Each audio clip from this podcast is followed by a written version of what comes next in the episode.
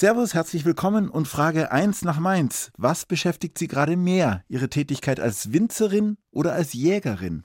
Wir haben ja jetzt gerade Anfang Mai, da ist die Tätigkeit als Jägerin definitiv wichtiger. 1 zu 1, der Talk auf Bayern 2.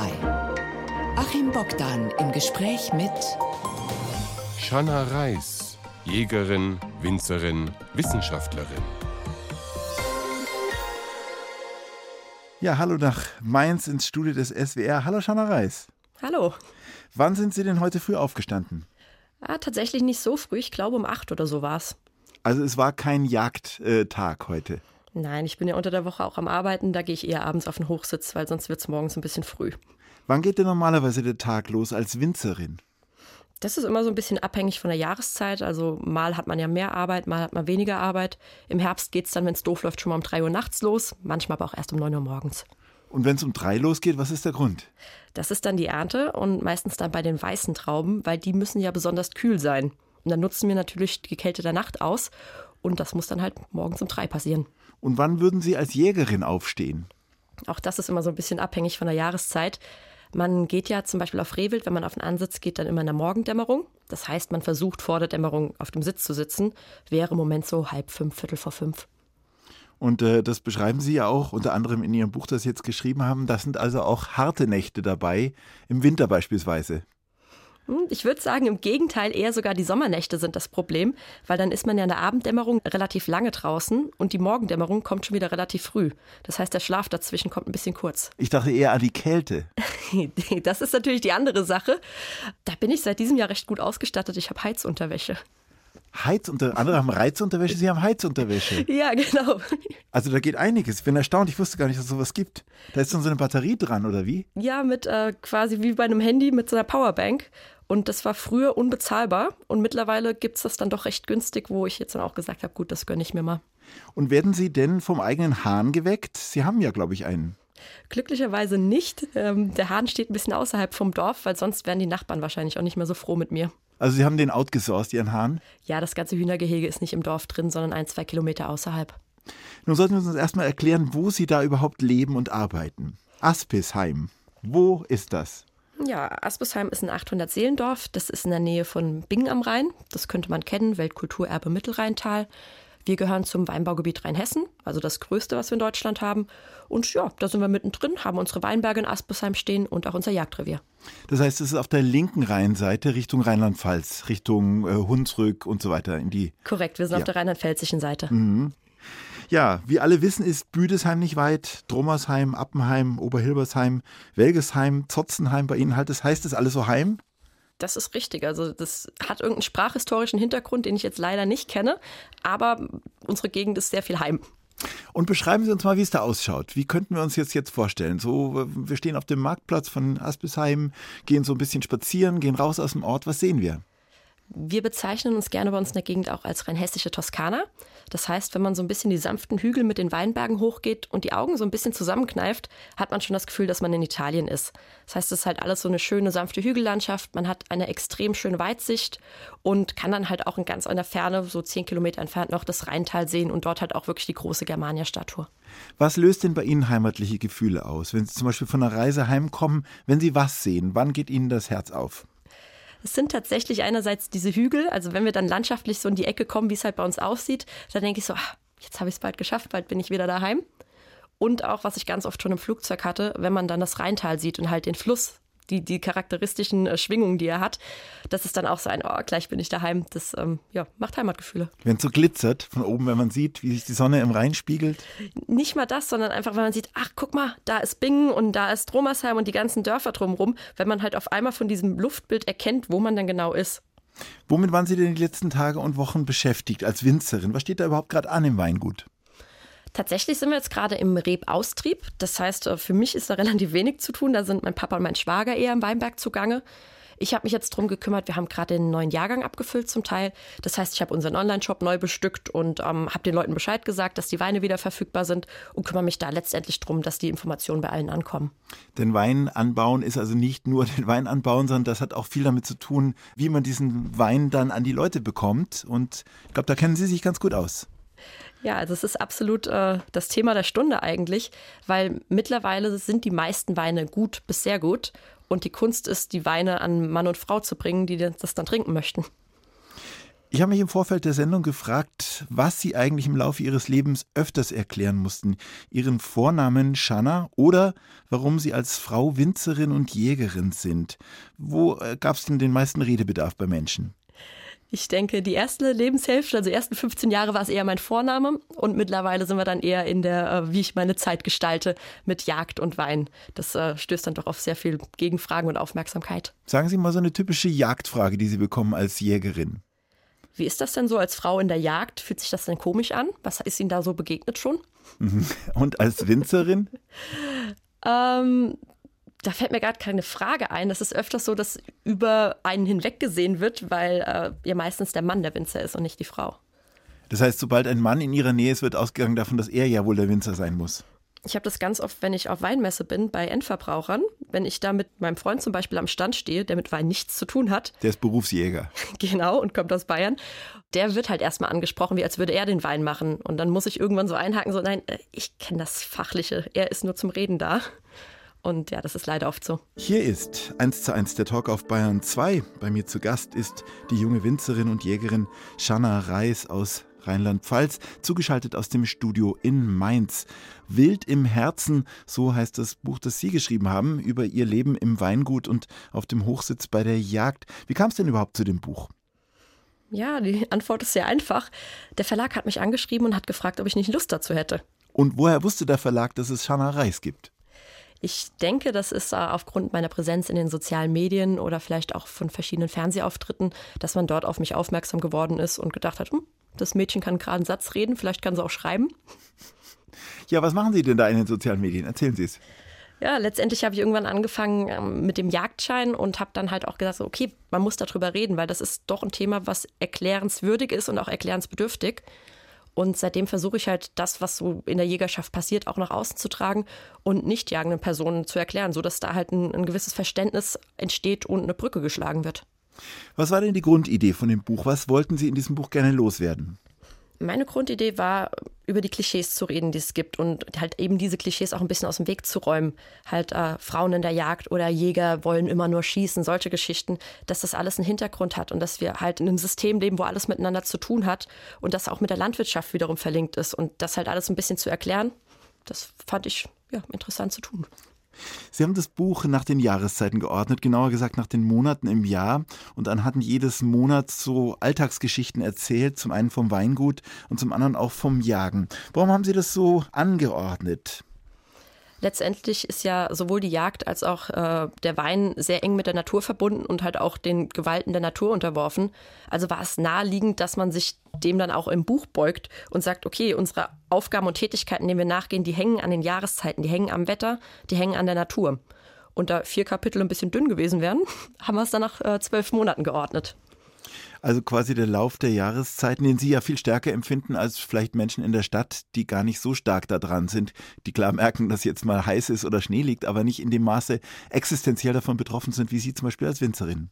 Vollkommen richtig. Also ich merke das mittlerweile so, wenn Leute mich fragen, ah, wie war das denn nochmal 2017? Da kann ich relativ klar sagen, ah ja, da war das Wetter so und so und so. Weil das halt in Sachen Wein immer relevant ist, wie sich unsere Trauben entwickeln und was wir mit den Trauben machen, je nachdem, ob wir halt ein nasses oder ein trockenes Jahr haben und auch wann es regnet. Das heißt, Sie könnten jetzt zum Beispiel auf Anhieb sagen, was ein gutes Weinjahr war, mal pauschal gesagt. Ein rein hessischer Wein aus dem Jahr, Punkt, Punkt, Punkt, ist vermutlich echt gut, weil Nein, das finde ich ganz schwierig so zu sagen, weil ich zum Beispiel weiß, dass wir äh, in Jahren, die als nicht so gut gelten, hervorragende Weine gemacht haben. Und in Jahren, die als hervorragend gelten, Weine haben, wo ich sage, ja, die kannst du trinken, aber sind jetzt nicht hervorragend. Also ich finde, das ist immer eine sehr individuelle Geschichte ähm, des Weinguts und auch der Person, die es am Ende trinken möchte. Hängt also quasi mit der Lage zusammen, mit dem Mikroklima, mit der Anzahl der Reben, die Sie ernten konnten und so weiter? Ja, auch. Und mit dem, was wir dann im Keller mit den Trauben machen, welche Hefen wir verwenden oder auch, ähm, was die Person, die am Ende den Wein trinkt, vorher gegessen hat.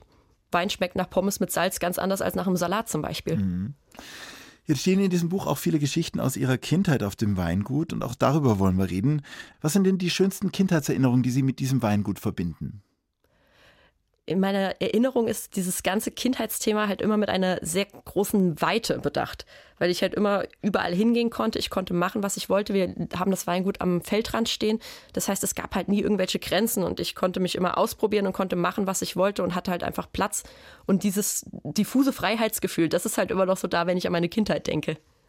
Sie schreiben auch von einem Fan-Bulldog, der hinten einen Edelstahlanhänger dran hat, gefüllt mit Maische und Sie als kleines Mädchen retten die Marienkäfer, bevor das Ganze in den Keller kommt. Ist das auch so ein, ein Motiv Ihrer Kindheit gewesen? Tierrettung? äh, ja, das zieht sich halt äh, bis heute dann durch. Also wenn ich bei mir im Badezimmer eine Spinne finde, dann äh, wird die immer noch unter das Glas gepackt nach draußen getragen und nicht halt irgendwie um die Ecke gebracht. Aber im Wald wird es dann trotzdem jemand anders dann geschossen, also wenn er größere Tiere. Es kommt auf das Motiv an. Also die Spinne hat mir ja nichts getan und die macht ja auch nichts Schlimmes, also kann ich sie auch einfach leben lassen und raustun. Während, äh, wenn ich jetzt zum Beispiel Rehwild bejage, ja eine Begründung hinten dran steht. Nämlich die? Einerseits, äh, dass ich ja Wildschaden damit verhüten möchte, also dass mir die Weinberge abgefressen werden. Oder dass die Population reguliert werden muss, damit es keine Wildunfälle gibt oder Seuchen und Krankheiten sich ausbreiten. Dann geht es weiter, ähm, man kann oder muss auch für den Artenschutz jagen, dass man äh, Arten bejagt, damit andere überhaupt überleben können. Und zu guter Letzt produzieren wir ja auch ein sehr gutes Lebensmittel. Sie haben das schon erwähnt, Sie sind auf dem Weingut groß geworden. Wie weit geht das denn in Ihrer Familie zurück, das mit dem Wein? Das ist immer eine schwierige Frage, weil ich wünschte, ich könnte eine Jahreszahl nennen, wann wir gestartet sind. Die habe ich leider nicht. Ich stelle die vierte Generation dar und ähm, beide Familienteile, sowohl der von der Mosel als auch der aus Rheinhessen, sind äh, schon in der Urgroßelterngeneration im Weinbau tätig gewesen. Also da ist jedenfalls eine lange Geschichte in der Familie. War das auch mal für Sie eine Belastung? Weil das natürlich irgendwo auch impliziert, einer sollte das ja auch weitermachen. Und äh, Sie haben eine Schwester und keinen Bruder, oder? Das genau, wir lief sind nur auch Mädels. drauf hinaus. Eine von euch beiden, von Ihnen beiden, muss es, sollte es, könnte es vielleicht dann tun. Da bin ich meinen Eltern sehr dankbar, weil sie das uns immer offen gehalten haben. Da war niemals der Druck da, Kind, das musst du jetzt machen es war auch niemals so richtig die Frage im Raum, sondern es war dann halt irgendwann meine Entscheidung, wo ich gesagt habe, ja, ich finde das ganz cool. Und das ist dann auch erst mit 21 oder 22 passiert. Vorher wollte ich das nicht. Und ähm, ja, dann bin ich dann da reingewachsen. Was war denn der Traumberuf als Kind? Mm, da war teilweise Journalistin und natürlich das Klischee Tierärztin. Das waren so die beiden Top-Dinger, die mich noch, äh, ja, an die ich mich jetzt noch erinnere. Ähm, aber das ist offensichtlich irgendwo unterwegs verloren gegangen. Wobei, an der Journalistin sind Sie ja gar nicht so weit entfernt jetzt mit Ihrem Buch. Ja, das ist äh, eigentlich ganz nett. Ich habe auch tatsächlich ein Semester Politikwissenschaften studiert, weil ich weiter in diese Richtung gehen wollte, bevor ich mich fürs Weingut entschieden habe. Und ich finde es halt ganz schön, dass ich dann zumindest in den sozialen Medien oder in Form von äh, Blogartikeln oder wenn ich anderswo halt einen Gastartikel schreiben kann, dass ich so ein bisschen journalistisch tätig sein kann. Es gab einen kleinen Wendepunkt in ihrem Leben, das war 2005, da waren sie 13. Da lief eine Dokumentation im Fernsehen, die offensichtlich ihr Leben so ein bisschen verändert hat. Was ist denn da passiert? Ja, diese Dokumentation hat mir damals beigebracht, dass Fleischessen nicht so dolle ist unbedingt und hat mich dann zum Nachdenken angeregt, dass ich das vielleicht besser lasse. Also, dass Sie dann auch tatsächlich Vegetarier zunächst mal geworden sind? Genau, also es, ich habe diesen Fernsehbeitrag gesehen, ich weiß nicht mehr wer oder was es genau war und habe dann gesagt, nee, Fleisch essen, das lassen wir jetzt. Ich glaube, irgendwann zwischendrin bin ich nochmal eingeknickt, aber dann war ich de facto zehn bis zwölf Jahre lang komplett vegetarisch. Was aus dem Vegetarismus wurde, besprechen wir später. Es gab noch ein anderes wichtiges Thema in Ihrer Jugend, ein Jugendzentrum in Bingen am Rhein. Was hat es mit dem auf sich? Ja, äh, Aspersheim hat 800 Einwohner. Das heißt, die Möglichkeit, dort wegzugehen am Wochenende ist doch sehr äh, gering. Und dementsprechend hat es mich dann in die nächstgrößere Stadt gezogen. Das war Bingen. Und dort gab es das Jugendzentrum mit seinem ja, Kneipenbetrieb, würde ich sagen, mit den Konzerten und der Möglichkeit, sich auch dort selbst zu verwirklichen, was ich dann ab meinem 13., 14. Lebensjahr auch getan habe. Ein selbstverwaltetes Jugendzentrum klingt ja eben mehr so nach Hafenstraße Hamburg oder noch Kreuzberg SO36 in Berlin. Wie lief das in Bingen? Lustigerweise liegt das Jugendzentrum wirklich an der Hafenstraße. Ja, es, es ging schon ein bisschen in die Richtung, das muss man sagen. Es ähm, war politisch von der Stadt gewollt, aber wir durften dort gestalten und machen, was wir wollen. Das heißt, ähm, ob wir jetzt einen politischen Vortrag organisieren wollten oder ob wir Lust hatten auf ein Hip-Hop-Konzert oder ein Punkrock-Konzert. Das Motto war halt einfach, okay, wenn du das möchtest, musst du dich drum kümmern und es muss von Anfang bis Ende funktionieren und du musst es halt organisieren. Und das haben Sie auch mitgetan, unter anderem beim Bingen Open Air, das es bis heute gibt. Das Binger Open Air ist auch ähm, teilweise mit dem Jutz verbunden, ist aber nochmal eine andere Baustelle und ist das Festival, das wir wiederum auf dem Rochusberg in Bingen veranstalten, einmal jährlich. Jetzt dieses Jahr das erste Mal wieder richtig seit Corona. 1 zu 1, der Talk auf Bayern 2. Achim Bogdan im Gespräch mit Shanna Reis, Jägerin, Winzerin, Wissenschaftlerin. Was sind denn die größten Fehler, die man machen kann, wenn man Wein herstellt? Oh je, da gibt es viele Möglichkeiten, Fehler zu machen. Sie haben schon ein paar ausprobiert? Nee, tatsächlich, ich habe ja immer ähm, meinen Papa und meinen Opa so ein bisschen im Rücken, die dann dafür sorgen, dass es nicht komplett schief läuft, sondern die äh, ja dafür sorgen, dass es immer gute Weine werden. Also was wären denn so Fehler? Ganz klar fällt mir jetzt zum Anfang des Jahres ein Pflanzenschutz. Wenn man den ähm, verpasst oder falsch macht, dann hat man, wenn es doof läuft, halt äh, Pilzerkrankungen im Weinberg und dann wird es problematisch am Ende des Jahres was zu ernten. Dann gibt es so Sachen wie entlauben. Wenn man zu früh entlaubt, zu spät entlaubt, dann werden die Trauben, kriegen sie Sonnenbrand oder kriegen auch Pilzerkrankungen. Der Erntezeitpunkt kann zu früh sein, kann zu spät sein. Die Ernährung der Hefen kann nicht stimmen. Die Auswahl der Hefen könnte nicht so gut sein. Die Gärtemperatur kann zu hoch sein. Also da gibt es ausreichend Fehler, die man machen kann. Also jede Menge Fehler höre ich da jetzt schon. Jemand, der auf einem Weingut groß geworden ist, da würde ich auch gerne mal fragen, was war eigentlich Ihr erster richtiger Alkoholrausch? Puh. ähm, wir hatten ein Getränk, das war ein aromatisierter Pflaumenwein. Ich weiß, dass das eins der ersten Dinge war, die ich mal so getrunken habe. Aber mein erster ja, Rausch war, glaube ich, Sekt. Das ist auch bis heute noch einer meiner großen Lieben. Aber ein schlimmer Rausch. Ja, müssen wir nicht unbedingt wiederholen. Kann man denn vielleicht besser mit Alkohol umgehen, wenn man ihn selber produziert, weil man vielleicht äh, ja, die anders damit umgeht als Leute, die, die ihn einfach nur kaufen? Ich denke, man sollte für das Thema Sucht stärker sensibilisiert sein und man muss auch für das Thema Sucht stärker sensibilisiert sein, weil man tagtäglich mit diesem Medium arbeitet und tagtäglich halt auch Zugriff drauf hat. Das heißt, man muss immer schauen, dass das in, in einem gesunden Rahmen bleibt. Und dementsprechend, glaube ich, wissen wir einfach in der Alkoholbranche mehr zu dem Thema und versuchen wahrscheinlich besser aufzupassen. Wie kam es dann eigentlich, dass Sie sich mit 21 entschlossen haben, dieses Weingut weiterzuführen? Was war da so Ihr Für und Wider, das in Ihnen da gesprochen hat? Also mein Wider war ganz klar, dass ich äh, in die große weite Welt raus möchte und nicht im kleinen Dorf bleiben möchte. Das war so der Hauptknackpunkt. Und irgendwann habe ich halt gemerkt, okay, mit einem Weingut muss man ja nicht nur im kleinen Dorf bleiben, sondern man muss den Wein ja auch irgendwohin verkaufen. Das heißt, es ist immer eine Tür offen, in Deutschland zu reisen und dort den Wein zu verkaufen oder auch ins Ausland zu gehen. Und mit diesem Kompromiss im Kopf war das halt so, ja cool, Wein ist eigentlich ein, ein, tolles Produkt. Es ist gesellig, es ist eigentlich fast überall gerne gesehen. Man hat damit immer was zu reden und ja, also es war für mich dann, der Konflikt war gelöst und dann war das Thema gegessen. Dann habe ich gesagt, ja, mach mal Weingut. Und Ihre Schwester, was hat die gemacht oder was macht die jetzt? Meine Schwester hat tatsächlich recht wenig Interesse an Wein. Die hat mittlerweile einen Hotel- und Kaffeebetrieb, was sich natürlich schön ergänzt, weil das heißt, unsere Weinkunden können bei meiner Schwester übernachten und ihre Gäste können dann bei uns Wein probieren. Und Sie sind ja dann auch auf die Hochschule gegangen. Ähm, sagen Sie mal, was das für eine Hochschule ist. Wir haben auf der anderen Rheinseite, also auf der hessischen Seite, die Hochschule Geisenheim. Das ist so eine der äh, größten Hochschulen für Weinbau, Weinwirtschaft und alle Berufe Richtung Wein. Also bei Winzern ist das weltberühmt. Genau richtig. Das kennt jeder. Ja.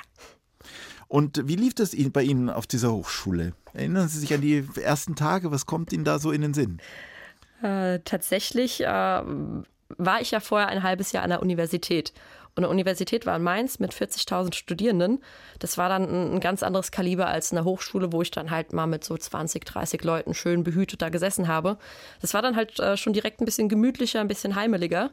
Und äh, ja, das habe ich auch gebraucht letztendlich, um mein Studium überhaupt voranzubringen und auch zu beenden. Wie lief das mit dieser Zusammensetzung Ihrer Kommilitoninnen und Kommilitonen? Also vermutlich mehr Männer als Frauen? Ja, also ich habe damals leider nicht so genau auf die Verteilung geachtet. Ich weiß aber, dass wir immer noch knapp 20 Prozent Frauen überhaupt in der Weinbranche haben. Also es ist immer noch relativ gering, wenn auch in den Studiengängen der Frauenanteil mittlerweile höher ist. Also wir kommen so, ich glaube, auf 40, 45 Prozent mittlerweile. Und wahrscheinlich viele aus Weingütern oder auch ein paar Artfremde. Wie war es bei Ihnen? Bei mir war es so, dass ungefähr ein Drittel keinen Betrieb zu Hause hatte die aktuellen Zahlen sind aber eher so, dass äh, mehr als die Hälfte oder ungefähr die Hälfte keinen Betrieb mehr zu Hause hat. Also es gibt auch ausreichend Quereinsteiger, weil wenn man Wein studiert, muss man ja nicht unbedingt im Weingut landen, sondern man kann auch im Vertrieb landen oder im Einkauf. Also da gibt es halt sehr viele Möglichkeiten, auch als Quereinsteiger erfolgreich zu werden. Und was war das für ein Völkchen da an der Hochschule? Ja, ein bunt gemischtes, würde ich sagen, weil wir halt einerseits wirklich die, die Leute haben, die aus sehr dörflichen Verhältnissen kamen, wie auch ich zum Beispiel, die halt einen relativ kleinen Horizont hatten. Und das ist jetzt nicht negativ gemeint, sondern die halt einfach immer auf dem Hof waren, die jetzt noch nicht groß gereist sind oder sowas und die halt einfach mit diesem Lebenserfahrung hingekommen sind auf die Hochschule. Und auf der anderen Seite hat man halt die Leute, die irgendwie aus diesen wirtschaftlichen Bereichen kamen, teilweise schon ein Studium vorher hatten und die große weite Welt bereist haben. Das sind dann halt schon äh, Welten aufeinander geprallt. Und es war dann interessant zu sehen, wie sich einerseits so Klicken gebildet haben, die klar voneinander getrennt waren, aber auch wie Leute zueinander gefunden haben, die man nicht erwartet hätte. Und wie war das wissenschaftlich an die ganze Sache ranzugehen? Sie haben ja dann inzwischen äh, Ihre Bachelorarbeit, Ihre Masterarbeit geschrieben. Erzählen Sie mal von der wissenschaftlichen Herangehensweise an den Weinbau. Ja, prinzipiell stellen sich die Leute das immer so ja, lustig vor, so haha, wir trinken den ganzen Tag nur. Aber habe ich nicht gesagt. Ja, das stellen sich die Leute so vor. De facto ist es ja, wir verkosten zum Beispiel. Das heißt, man hat eine sensorische Ausbildung genossen. Und das war dann halt wirklich, dass man sich hinsetzt und anderthalb Stunden lang einen Schluck Wein in den Mund nimmt und den genauestens beschreibt und den auseinander nimmt, wie er optisch aussieht, wie er in der Nase wirkt, wie er auf der Zunge oder im Gaumen wirkt. Und das hat dann halt wenig mit dem zu tun, was man sich irgendwie vorstellt, wenn man dann eine Flasche Wein sich in den Kopf schüttet, sondern es ist halt tatsächlich nach gewissen Maßstäben, die dann ausgebildet werden, um dann Wein beschreiben zu können, so dass jeder äh, die gleiche Sprache spricht. Was war denn Ihr Lieblingsfach? Tatsächlich war äh, Ampulographie fand ich sehr spannend. Also das Bestimmen von Reben anhand von äh, Blättern und der Triebspitze und solchen Geschichten. Weil ich niemals gedacht hätte, dass ich das hinkriege. Und am Ende habe ich es hingekriegt. Und äh, tatsächlich die ganzen sensorischen Sachen, also diese Praxisdinger, wo man halt dann, wir haben ja nicht nur Wein verkostet, wir haben dann teilweise auch Bierverkostung gehabt und äh, Schnaps in verschiedene Richtungen, halt einfach dieses Thema Alkohol doch schon recht allumfassend behandelt zu haben, das ist schon wertvoll, finde ich. Inzwischen schreiben Sie ja Ihre Dissertation. Äh, über welches Thema? Hm, da bin ich bei der Unternehmensnachfolge. Das heißt, es geht um die nicht rationalen Faktoren, die bei so einer Unternehmensnachfolge auch eine Rolle spielen. Und das ist ja fast oder könnte ja auch Ihr Thema sein. Sie stammen aus einer Familie. Wie ist das mit der Übergabe und was haben Sie auch so rausgefunden? Das ist ja so ein Moment, wo viel drinsteckt. Traue ich meinem Kind zu? Kann ich loslassen? Umgekehrt, kann ich dem Druck des Elternhauses statthalten? Bin ich gut genug? Schaffe ich das? Was will ich anders machen? Also das sind so Fragen, die mir in den Sinn kommen, wenn ich an das Thema denke. Also auf wissenschaftlicher Ebene bin ich ja noch relativ am Anfang. Ich bin jetzt seit einem halben Jahr dran. Das heißt, da kann ich noch nicht von Ergebnissen reden, sondern da bin ich halt wirklich gerade am Umfragen machen und halt mal so die Parameter äh, am herausfinden. Und auf privater Ebene muss ich natürlich erstmal schauen, dass ich das Wissenschaftliche und das Private nicht zu arg miteinander vermische, weil das ist ja auch kontraproduktiv. Und letztendlich ist es halt immer so ein ein Prozess, der mal konfliktreich ist, mal ein bisschen harmonischer ist und der halt nicht mit einem Tag irgendwie abgehandelt ist, sondern im Durchschnitt dauert eine Übergabe fünf Jahre und wir stecken da irgendwo mittendrin. Und gibt es denn schon Dinge, die Sie gerne anders machen wollen, wo Sie vielleicht auch Ihren Vater überzeugt haben, es tatsächlich auch anders zu tun? Ich bin sehr dankbar, dass ich in diesem ganzen Vertriebs- und Marketingbereich komplett freie Hand habe. Also da sagen meine Eltern, Kind, mach, wie du das für richtig hältst. Heißt, alles, was wir an Außenkommunikation betreiben, ist dann irgendwie durch meinen Kopf und durch meine Hand gegangen. Und das finde ich halt sehr, sehr schön, dass ich mich da auch schon seitdem ich irgendwie 18, 19 bin, verwirklichen durfte. Auf der weinbaulichen Seite, da sind halt tatsächlich so einige Baustellen offen, wo ich halt sage, okay, ich habe an der Hochschule andere Sachen gelernt als mein Vater zum Beispiel vor 40 Jahren und ich würde schon mal gern was Neues ausprobieren. Vielleicht haut es nicht hin, aber ausprobieren kann man es ja. Es gibt aber inzwischen eine eigene Weinlinie von Ihnen, Shana? Ja, das ist richtig. Schon seit 2017 habe ich äh, eine eigene Weinlinie. Und äh, was macht die aus? Was, was ist da anders? Also wir haben zwei Weinlinien. Das eine ist die Reis- und Luftlinie. Das sind so die Basisweine für jeden Tag. Wenn man abends nach Hause kommt und sagt, ich mag mir jetzt eine Flasche aufmachen, dann nimmt man einen von der Reis- und Luftlinie. Die Jahrgangsunterschiede sind relativ gering, heißt immer gleicher Alkohol, immer gleiche Restsüße. Man weiß also, was man kriegt. Und auf der Gegenseite sind meine Weine, wo ich halt sage, okay, ich möchte Weine mit Ecken und Kanten haben, die vielleicht auch nicht allen Personen schmecken, aber auf jeden Fall zum Gespräch anregen. Und ich möchte auch die Eigenheiten von jedem einzelnen Jahrgang rausarbeiten, so dass man die jetzt nicht unbedingt miteinander äh, verwechseln könnte. Und wie macht man das, blöd gefragt? Was macht man da anders? Was machen Sie anders als Ihr Vater, wenn Sie so rangehen? Also die Reben sind, sind ja im Prinzip die gleichen. Also die Sonne hat da drauf geschienen. Geerntet wurden sie vielleicht auch zur gleichen Zeit. Ja, es sind halt so Kleinigkeiten. Also ich habe zum Beispiel einen Orange-Wein und das ist einfach ein komplett anderes Verfahren. Da werden die weißen Trauben verarbeitet wie rote Trauben. Und das ist der einzige Wein, den wir so produzieren bei uns im Weingut. Deshalb hat er halt schon direkt ein Alleinstellungsmerkmal und auch wesentlich mehr Aufwand. Andere Sachen sind dann zum Beispiel, dass bei meinen Weinen lassen wir die Trauben explizit länger hängen, dass sie halt reifer werden, also dass sie halt noch mehr Sonne abkriegen, aber halt auch gleichzeitig dann andere Noten entwickeln. Teilweise, dass wir die ähm, Mengen verringern, also dass man vorher ein paar Trauben rausschneidet, dass dann die Trauben, die übrig bleiben, eine höhere Qualität haben und dementsprechend halt auch aromatischer werden. Eine Stunde, zwei Menschen im Gespräch auf Bayern 2. Achim Bogdan trifft Shanna Reis. Blattschuss statt Blattsalat. Zur Erklärung, unser Gast war elf Jahre lang Vegetarierin, wurde dann Jägerin und isst jetzt, so verstehe ich das, das Fleisch, das sie selber geschossen hat. Ist das so? Genau richtig. Also ich esse bis heute kein konventionelles Fleisch, sondern sage maximal Wildfleisch und das ist für mich die rote Linie. Die bleibt so. Wie kam denn überhaupt der Gedanke auf, den Jagdschein zu machen? Ich komme zwar aus einer Jägerfamilie, also Uropa, Opa und Papa hatten schon den Jagdschein, aber da das halt dort so eine Männerdomäne war, kam das mir überhaupt nicht in den Sinn, dass das ja auch eine Frau machen könnte. Und das ist dann erst damit passiert, als an der Hochschule ein Aushang war, so, ja, möchtest du nicht den Jagdschein machen?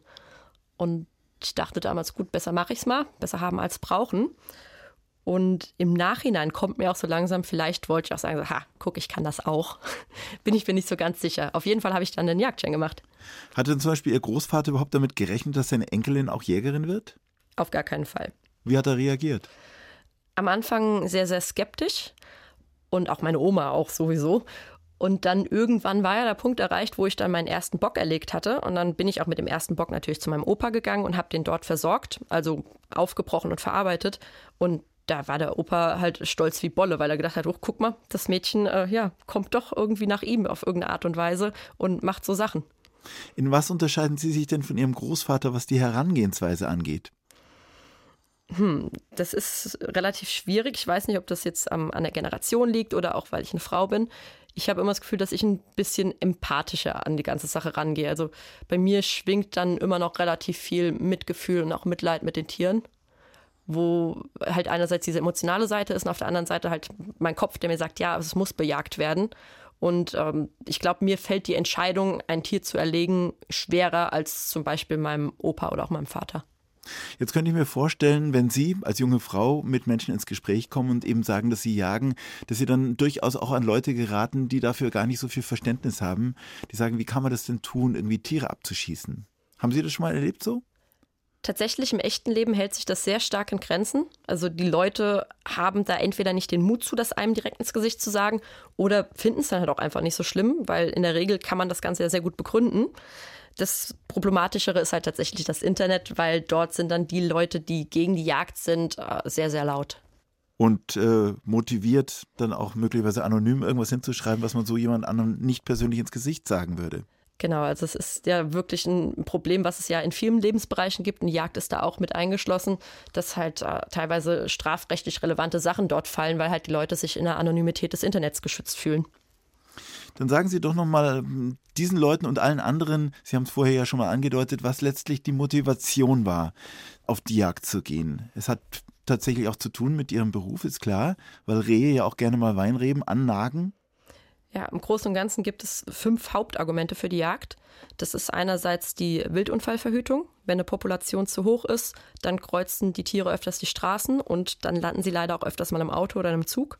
Dann die äh, Wildkrankheitenverhütung. Wir sprechen davon zum Beispiel afrikanischer Schweinepest, von Reude oder von Staupe, was Tiere kriegen, wenn die Populationen zu groß werden. Dann natürlich von der Wildschadensverhütung, sprich, dass die Weinberge nicht verbissen oder abgebissen werden, dass der Wald überhaupt wachsen kann und damit CO2 binden kann, dass der Bauer oder die Bäuerin am Ende des Jahres überhaupt was ernten können. Dann das Thema Artenschutz. Also Raubtiere müssen bejagt werden, damit kleinere Wildarten wie zum Beispiel Hase, Fasan, Rebhuhn oder Kaninchen überhaupt eine Möglichkeit haben zu überleben. Und zu guter Letzt ist halt Fleisch auch eine Möglichkeit, ähm, ein sehr hochwertiges Lebensmittel zu bekommen durch die Jagd. Was würde jetzt ein Reh im Gegenzug sagen? Wie wäre jetzt die Gegenrede vom Reh?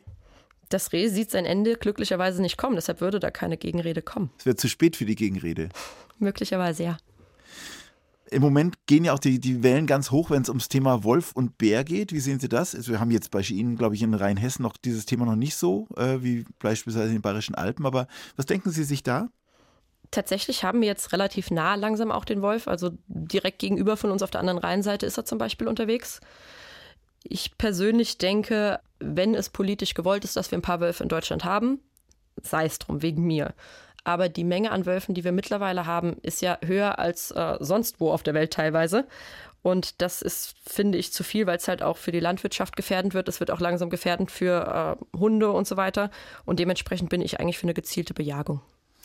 Diese Jagdwelt ist auch irgendwo so ein bisschen so eine eigene Welt, die man sich nicht so vorstellen kann. Was überrascht Außenstehende am meisten, wenn sie äh, das mitbekommen, was sie machen? Vielleicht auch Freunde, die sie mal mitgenommen haben? Ich glaube, die Hauptüberraschung für alle Leute ist, dass man gar nicht so viele Tiere erlegt, wie die Leute denken. Also zahlenmäßig einfach so Sachen. Wir haben jetzt heute den 9. Äh, Mai und ich war jetzt schon elfmal auf dem Ansitz seit dem 1. Mai und ich habe noch nichts erlegt. Das heißt, Sie sind einfach da oben gesessen? Genau, ich habe da oben gesessen, habe mir die Rehe angeguckt, habe dann entschieden, ja, nee, das passt nicht, das passt schon, aber ah, da kann ich gerade nicht schießen und habe dann äh, ja, elfmal zweieinhalb bis drei Stunden gesessen und habe nichts gemacht, außer geguckt. Sie gucken und Sie lesen auch oben auf dem Jagdsitz. Ja, es ist auch mittlerweile teilweise so, dass ich halt einfach Arbeit mit hochnehme, weil man sitzt ja früher, als dass das Wild rauskommt. Das heißt, die halbe Stunde, Stunde kann man auch sinnvoll nutzen. Was lesen Sie denn da oben? Aktuell ist es halt äh, ja, Literatur für meine Dissertation. Das ist so das. Und ähm, während des Studiums habe ich extrem viel dort oben auswendig gelernt. Mhm. Es ist ja viel Arbeit damit verbunden, mit der man auch nicht rechnet. Zum Beispiel Pirschwege freihalten von Ästen und Laub, damit man nicht, wenn man dann an dahin geht, schon die Äste knacken und so weiter. Also auf solche Dinge muss man achten. Ja, es ist ganz viel halt auch äh, Revierpflege und Lebensraumgestaltung. Es sind so Sachen, was wir jetzt die letzten Wochen auch gemacht haben, dass wir zum Beispiel Wildecke anlegen. Das heißt, man bestellt ein Feld, wie als würde man was Nahrungsmäßiges draufsetzen, aber seht dann nur ein, dass das Wild dort einen Platz hat zum Essen und auch sich zu verstecken. Wir stellen Salzlecken auf, dass das Wild das nutzen kann für ähm, den Fellwechsel zum Beispiel. Oder natürlich jetzt auch zum 1. Mai hin, dass wir Hochsitze aufgestellt haben, repariert haben. All das sind so Tätigkeiten, die von der Außenwelt selten wahrgenommen werden. Und es gibt so eine eigene Jagdsprache. Können Sie uns mal ein paar Beispiele geben, was Sie dafür für Wörter benutzen? Schürze, Spiegel, Stücke? Zum Beispiel, was ich immer sehr schön finde, ist der Windfang. Das ist die äh, Nase oder die, die Nüstern letztendlich vom Rotwild. Also das ist eine sehr bildliche Sprache in dem Fall. Oder wir haben die Klötze. Das sind die Hoden von Wildschweinen. Also das sind, finde ich, äh, sehr schöne Worte letztendlich, weil es eine Sache sehr präzise auf den Punkt bringt. Weil ich weiß dann zum Beispiel, okay, es geht um den Hoden eines Wildschweins und nicht von einem Reh oder sonst was. Und das macht halt diese Sprache so gut, aber schließt natürlich auch Leute aus, die die Sprache nicht können. Wie heißt denn der Hirschhoden? Ha, gute Frage, das weiß ich nicht. Nächste Frage. Äh, Schürze ist was? Schürze ist letztendlich das beim weiblichen Rehwild das Weiße das quasi zwischen den Beinen zu sehen ist. Dieser Büschel. Genau, die Püschel. Ja. An dieser Stelle mal, Hirsche sind keine männlichen Rehe. Vollkommen richtig und ganz, ganz wichtig immer wieder zu sagen, ja. Und Bambi ist auch kein Reh? Bambi ist ein Weißwedelhirsch. Also, man lernt nie aus. Streitpunkt ist die Häckselrebe, wenn ich es richtig verstanden habe, was die Rehe Huxel. angeht. Wie? Huxelrebe heißt Huxelrebe. das Ganze. Huxel, auch nicht schlecht. Huxelrebe. Was ist denn mit der Huxelrebe? Ja, äh, Huxelrebe ist eine unserer aromatischeren Rebsorten und die mögen die Rehe extrem gerne. Also genau das Problem haben wir jetzt auch wieder. Wir wissen nicht genau warum, also vermutlich, weil halt nicht nur die Traube aromatisch ist, sondern auch die Knospen. Das Rehwild halt explizit diese Rebsorte sehr, sehr gerne frisst. Und dementsprechend sind das halt so Bejagungsschwerpunkte, die man setzen muss, weil sonst braucht man am Ende des Jahres da keinen Wein mehr ernten. Und sagen Sie uns jetzt nochmal irgendwas, was schief läuft bei der Jagd. Also ich meine nicht, dass Sie jetzt irgendeinen Mitjäger erschießen, sondern irgendwie Kleinigkeiten, die schief gehen. So ein Jagdabend, den Sie nicht vergessen werden oder ein Jagdmorgen. Oh je. Mm, Kleinigkeiten, die schiefgehen, sind so Absprachen. Also das hatten wir jetzt gerade dieses Wochenende, weil wir mit mehreren Leuten bei uns im Revier rausgegangen sind und dieses man redet und man sagt, ja, wir treffen uns da, dann ist die Hälfte der Gruppe an einem falschen Treffpunkt und die andere Hälfte am anderen Treffpunkt, dann sind die Hochsitze falsch besetzt. Das habe ich gerade dieses Wochenende gemerkt, so das sind die Kleinigkeiten, die in Sachen Kommunikation wichtig sind und echt schief gehen können. Und dann kann man ja nicht mehr durch den Wald rufen, hey, wir sind hier drüben, sonst ist ja alle weg. Genau, weil dann fährt man dummerweise vielleicht mit dem Auto gerade an dem Sitz vorbei, wo jemand drauf sitzt und dann kann die Person auch wieder runtergehen, weil dann kommt kein Wild mehr. Zu Gast bei Achim Bogdan. Shanna Reis. Wild im Herzen. So heißt das Buch, das sie geschrieben hat. Ist es auch das Motto ihres Lebens? Ja, es ist, klingt manchmal ein bisschen kitschig, aber ja, schon, kann man zustimmen. Wo waren Sie denn wild in Ihrem Leben? Wo haben Sie mit Erwartungen gebrochen? Ich glaube, mit den meisten Sachen die ersten 20 Jahre. Also ich denke, weder meine Großeltern noch meine Eltern waren besonders glücklich mit mir. Sie hatten das Glück, dass ich schulisch und auch jetzt in Sachen Uni alles auf die Reihe bekommen habe. Deshalb gab es nicht so viele Gründe zu meckern. Aber ich habe mir alle zwei Wochen die Haare gefärbt. Ich habe die Klamotten getragen, die die falschen waren. Ich hatte natürlich die falschen Freunde und äh, habe die falsche Musik gehört. Alles das, was Eltern nicht so gerne haben, glaube ich. Das heißt, es wurde laut im Kinderzimmer oder in ihrem Jugendzimmer? Bei uns wird nicht so viel geschrien. Das war nein, nein, Musik meine ich. äh, ja, würde ich schon sagen, immer mal wieder. Mhm. Also man sieht zum Beispiel auf der Homepage Ihres Weingutes den Spruch, kein Bock auf Nazis. Sieht man jetzt auch nicht auf jeder Homepage von, von jedem Winzer. Ja, ich finde Waren Sie das? Ja, das ist auf jeden Fall mein Handwerk. Ich finde es wichtig, auch in solchen Bereichen, wo es eigentlich nicht so wichtig ist, erstmal klare Statements zu setzen, die ähm, ja, meiner oder unserer politischen Meinung entsprechen. Das kann man auch so nach außen tragen. Was ist Ihnen denn wichtig im Leben? Für Ihr Leben? Für mein Leben? Hm. Die einfache Antwort ist, ja, glücklich und zufrieden zu sein. Die schwierigere Antwort ist letztendlich mit den gesellschaftlichen Verhältnissen und allem, was so in unserer Gesellschaft läuft, zurechtzukommen oder es vielleicht irgendwie zu verbessern. Sie wollen im Einklang mit der Natur leben. Äh, mit welchen Augen blicken Sie denn zum Beispiel auf den Klimawandel? Mit sehr ängstlichen. Ich äh, fürchte oder habe Angst, dass wir aufgrund der Kurzsichtigkeit, die uns Menschen leider innewohnt, den Moment verpassen, wo wir noch was retten können. Wo spüren Sie ihn denn schon? Denn Winzer sind ja ein bisschen näher dran an der Natur und kriegen Veränderungen vielleicht schon früher mit als andere. Ja, das ist nicht mehr spüren, sondern das ist ein ganz deutliches Merken. Also unsere Reben haben ja ganz andere Wachstums- und Lebensverhältnisse mittlerweile als vor, keine Ahnung, 20 Jahren zum Beispiel. Die Rebsortentypizität ändert sich, weil die Reben mehr Sonne kriegen, weniger Wasser kriegen. Es gibt Rebsorten, die brauchen wir einfach nicht mehr anpflanzen, weil die in zehn Jahren nicht mehr bestehen können. Die Wetterextreme nehmen zu, Hagelausfälle oder ähm, ja auch Überschwemmungen wie zum Beispiel in der A. Das sind ja alles Zeichen davon. Das ist ja in Ihrem Bundesland nicht so weit weg. Vorletzten Sommer, als die Flutkatastrophe war, haben Sie sogar jemanden gekannt, der betroffen war? Tatsächlich ist das Ahrtal von uns eine Stunde entfernt. Ich kannte da glücklicherweise niemanden und bei uns sind nur die Ausläufer von diesem Unwetter angekommen und allein das war schon gruselig. Deshalb möchte ich mir nicht vorstellen, was da damals oder vor zwei Jahren los war.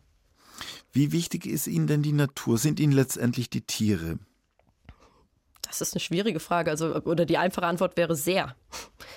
Letztendlich sorge ich mich um die Umwelt und um unser ähm, Ökosystem und die Biodiversität, die wir haben und versuche halt in dem Rahmen, den ich habe, möglichst das Beste rauszuholen.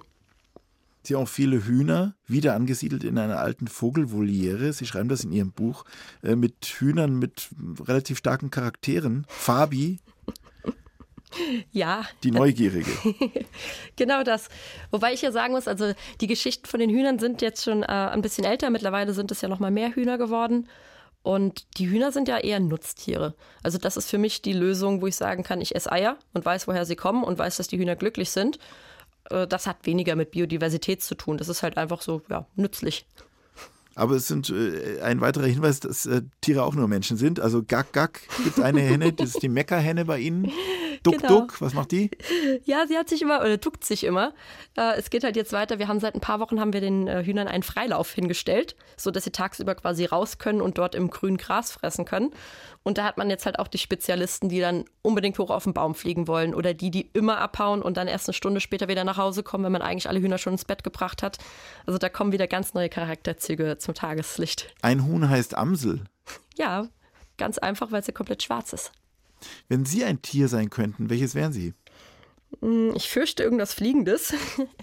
Am Ende vielleicht eine Rabenkrähe. Die fasziniert mich sehr. Und wenn Sie ein Wein wären, welcher dann? Puh, vielleicht ein Cabernet Sauvignon. Der kann sehr, sehr geschmeidig daherkommen, aber auch mal ziemlich plump und kantig. Das war schon fast das Schlusswort, aber sagen Sie uns trotzdem noch, was Sie im Moment für Ziele haben. Wo geht denn die Reise hin? Ja, für mich ist jetzt natürlich ein sehr direktes Ziel, erstmal meine Dissertation voranzubringen und die auch zu beenden. Das ist jetzt so die nächste Aufgabe für die nächsten zweieinhalb Jahre. Ansonsten das Weingut in eine gute Zukunft zu führen, in eine nachhaltige Zukunft zu führen, bei uns im Revier das zu tun, was wir tun können und halt hoffentlich irgendwie auf einer größeren Ebene einen Anpack finden, sodass man vielleicht deutschlandweit was verändern kann. Das war unser heutiger Gast, die Winzerin und Jägerin Shanna Reis vom Weingut Reis und Luff in Rheinhessen. Vielen herzlichen Dank nach Mainz. Schön, dass Sie bei uns waren. Ja, vielen Dank, hat Spaß gemacht. Shanna Reis hat ein Buch geschrieben, Wild im Herzen heißt es und ist gerade beim Penguin Verlag erschienen. Das Gespräch mit Shanna Reis finden Sie zum Nachhören in der ARD Audiothek. Hier gibt es auch den Podcast Alles Geschichte History vom Radiowissen, das erzählt, wie das gestern mit dem heute zusammenhängt. Geht um große Momente, die die Welt verändert haben, aber auch ums Alltagsleben zu finden in der ARD Audiothek und da, wo es Podcasts gibt. Und morgen gibt es an dieser Stelle wieder eins zu eins unseren Talk. Ich wünsche Ihnen allen jetzt noch einen angenehmen Abend mit Bayern 2. Ihr Achim Bogdan.